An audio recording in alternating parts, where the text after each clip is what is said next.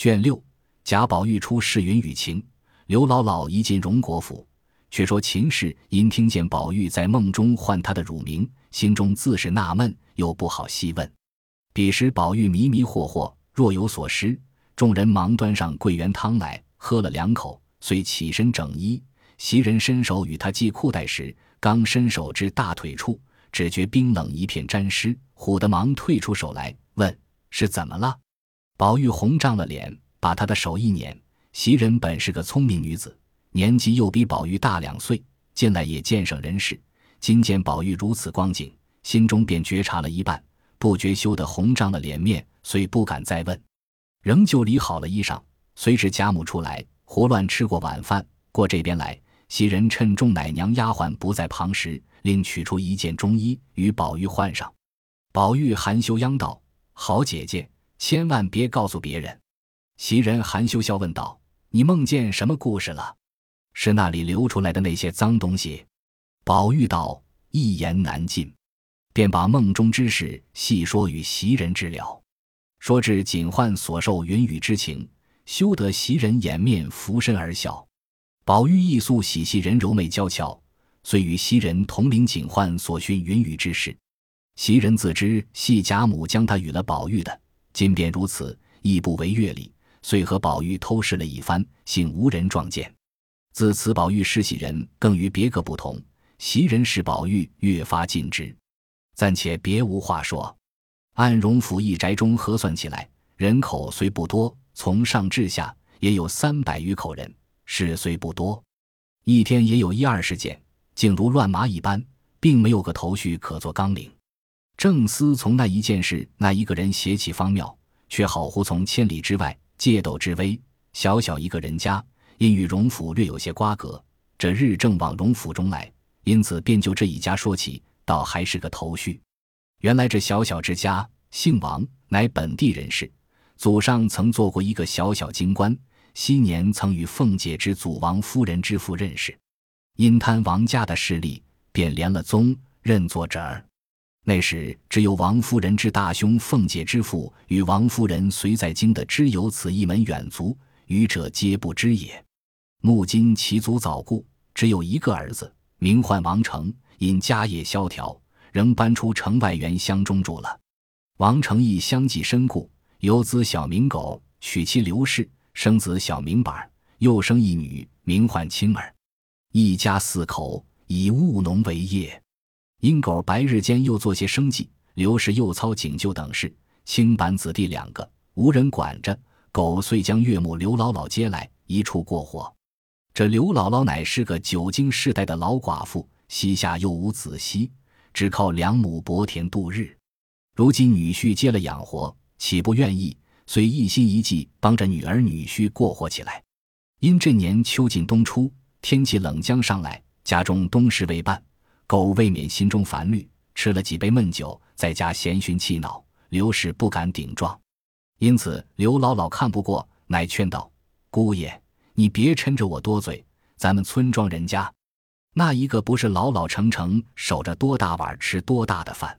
你皆因年小时托着那老的福，吃喝惯了。”如今所以把持不定，有了钱就顾头不顾尾，没了钱就瞎生气，成了什么男子汉大丈夫了？如今咱们虽离城住着，终是天子脚下。这长安城中遍地皆是钱，只可惜没人会去拿罢了。在家跳踏也没用。狗儿听得到，你老只会在炕头上坐着混说，难道叫我打劫去不成？刘姥姥说道：“谁叫你打劫去呢？”也到底大家想个方法才好，不然那银子钱会自己跑到咱们家里来不成？狗冷笑道：“有法还等到这会子呢？我又没有收税的亲戚，做官的朋友，有什么法子可想的？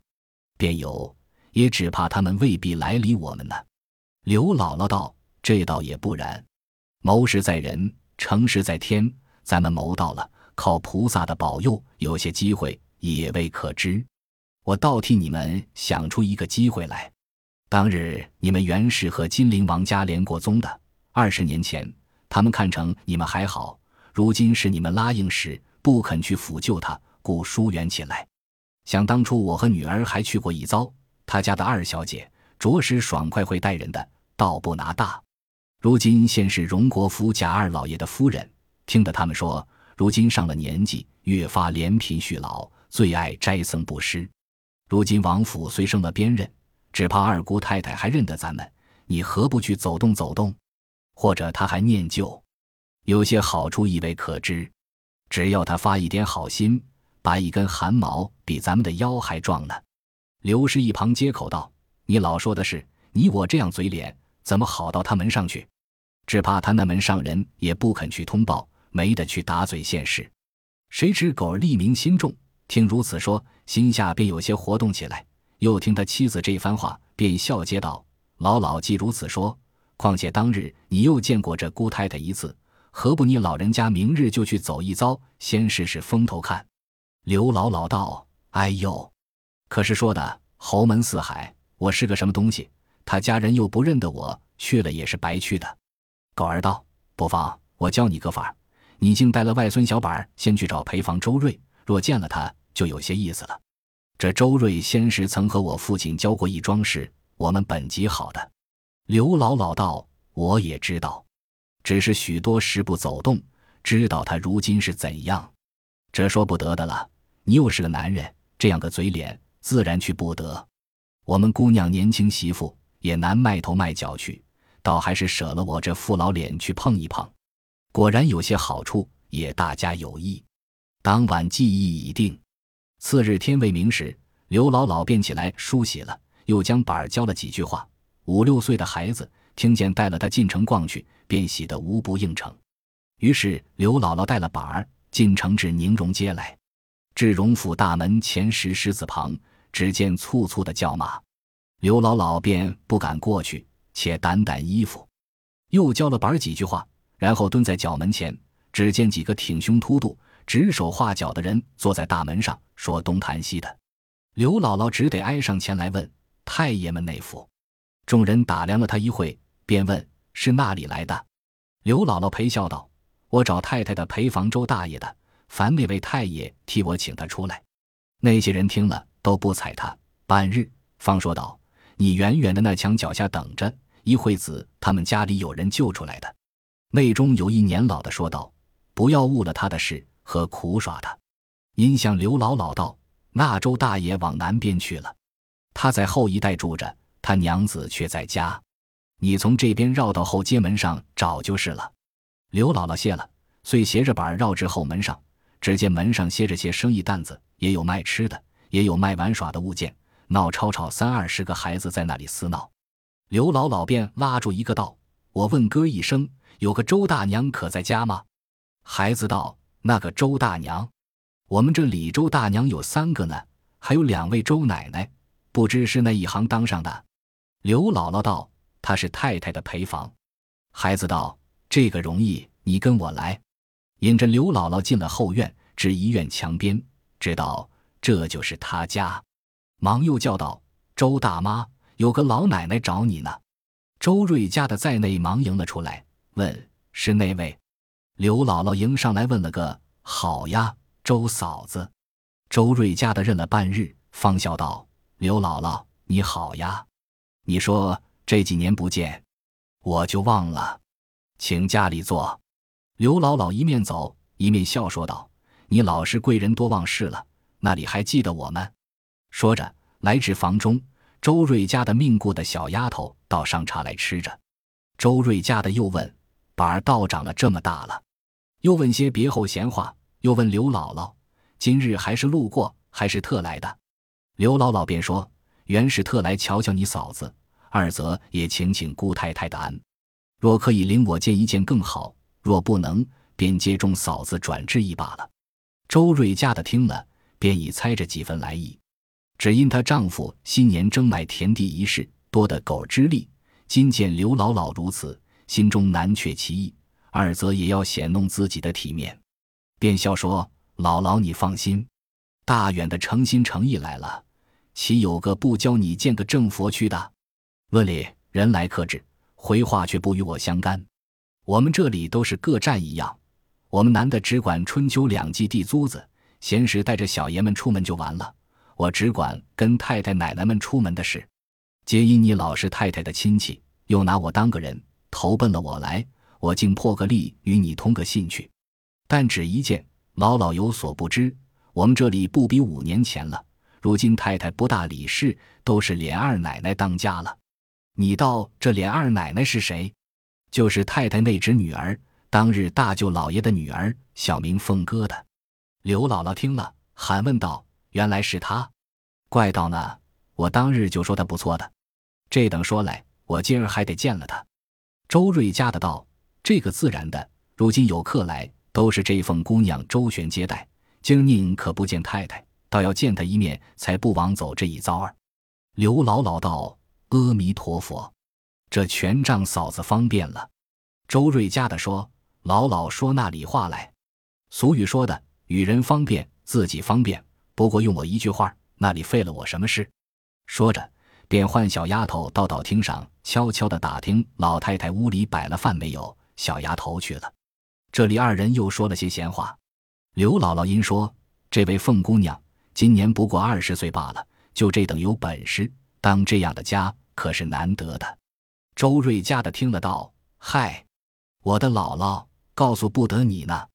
这位凤姑娘年纪虽小，行事却比世人都大呢。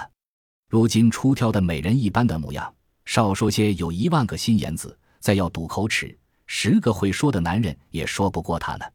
回来你见了就知道了，就只一见。”待下人未免严了些，说着，小丫头回来说：“老太太屋里已摆完了饭，二奶奶在太太屋里呢。”周瑞家的听了，连忙起身催着刘姥姥：“快走！这一下来，她吃饭是空，咱们先等着去了。若迟一步，回事的人多了，就难说话。再歇了中觉，越发没了时候了。”说着，一齐下了炕，整顿衣服，又教了板儿几句话，随着周瑞家。为以往贾琏的住宅来，先至道厅，周瑞家的将刘姥姥安插在那里，略等一等，自己先过影壁，走进了院门。知凤姐未出来，先找着了凤姐的一个心腹通房大丫头，名唤平儿的。周瑞家的先将刘姥姥起出来历说明，又说今日大远的来请安，当日太太是常会的，今儿不可不见，所以我带了她进来等奶奶下来，我细细回明。亮奶奶也不责我莽撞的，平儿听了，便做了个主意，叫他们进来，先在这里坐着就是了。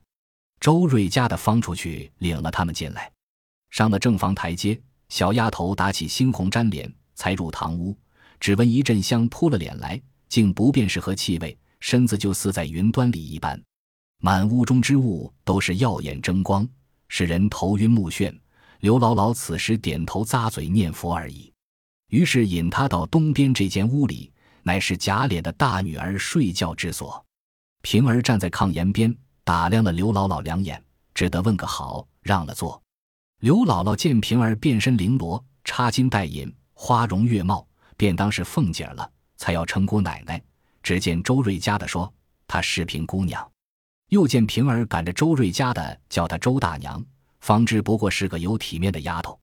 于是让刘姥姥和板上了炕。平儿和周瑞家的对面坐在炕沿上，小丫头们倒了茶来吃了。刘姥姥只听见咯当咯当的响声，大有似乎打罗柜筛面的一般，不免东瞧西望的。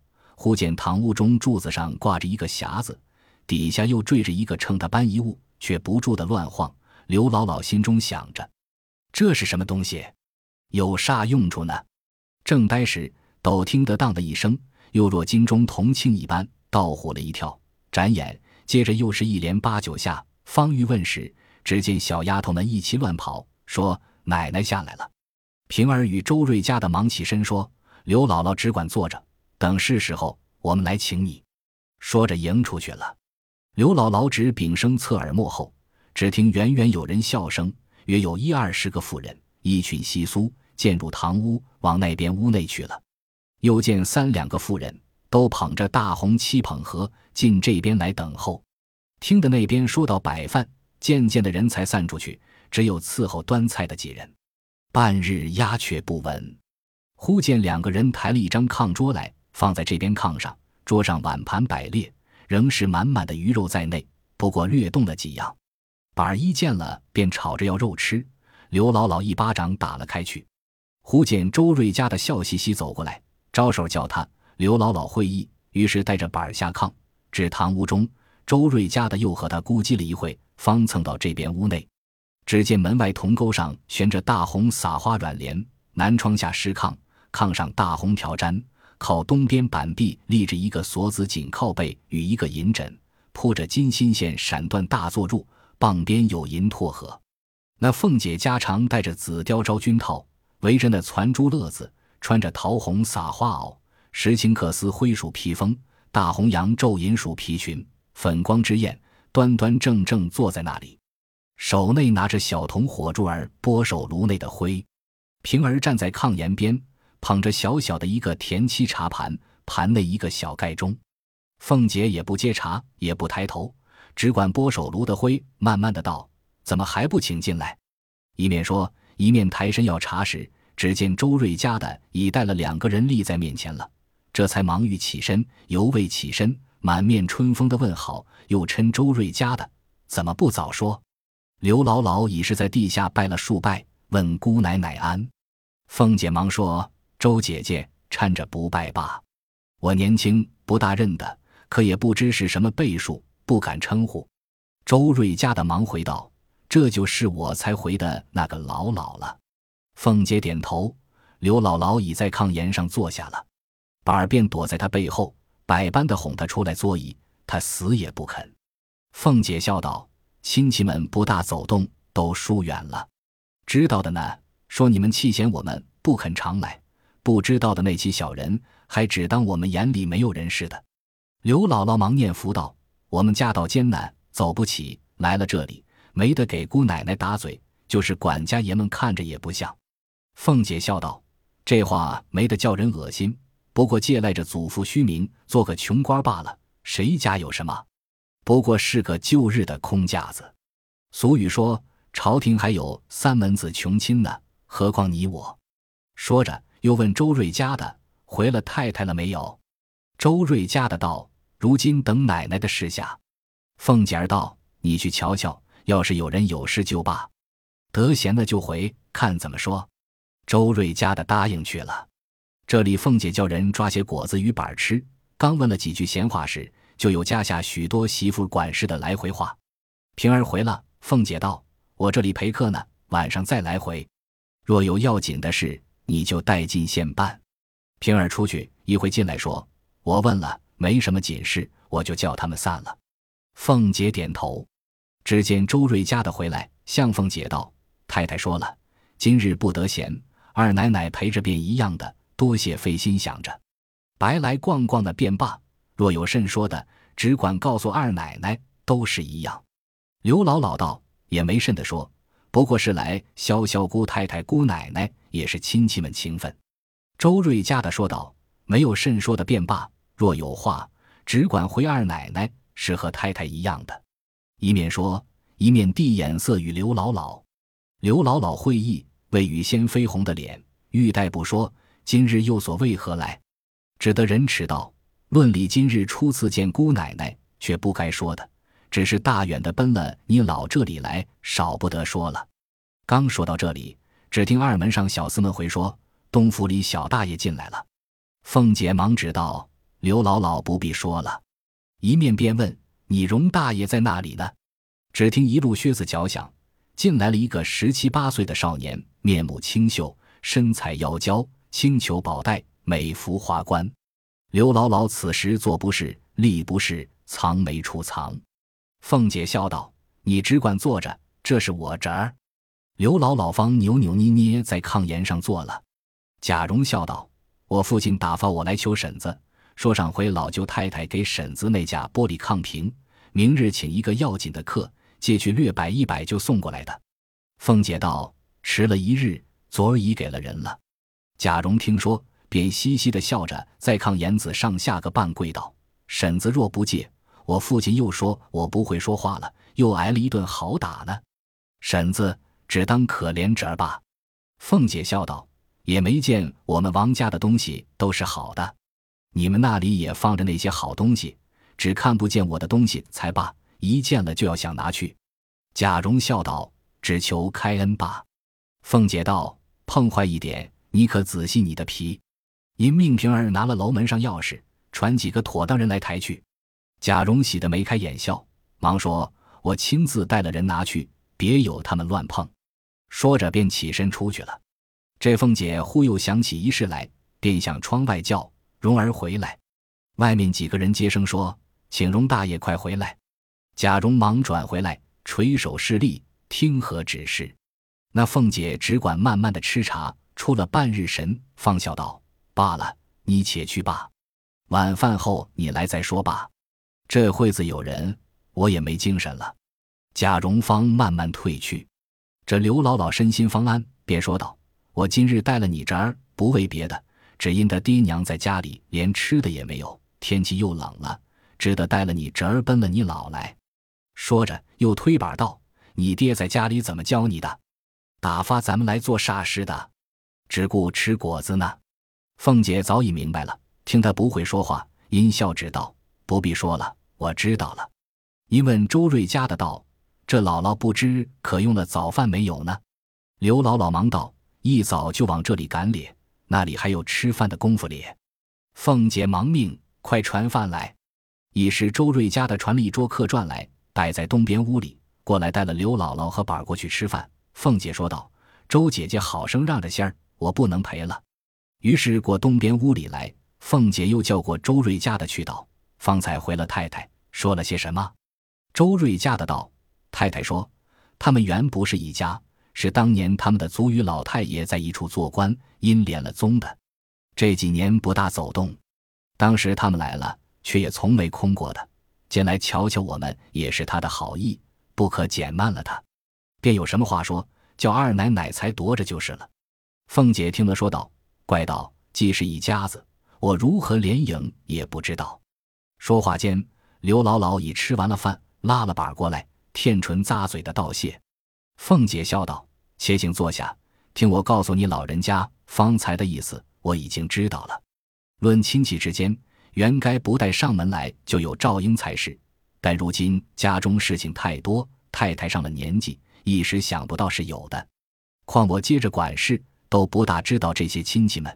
一则外面看着虽是烈烈轰轰，不知大有大的难处，说与人也未必信呢。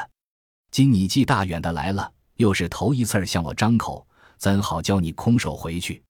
可巧昨儿太太给我的丫头们做衣裳的二十两银子还没动呢。你不嫌少，且先拿了去用罢。那刘姥姥先听见告艰苦，只当是没想头了；又听见给她二十两银子，喜得眉开眼笑道：“我们也知艰难的，但只俗语道：瘦死的骆驼比马还大些。凭他怎样，你老拔一根汗毛比我们的腰还壮丽。”周瑞家的在旁听见他说的粗鄙，只管使眼色指他。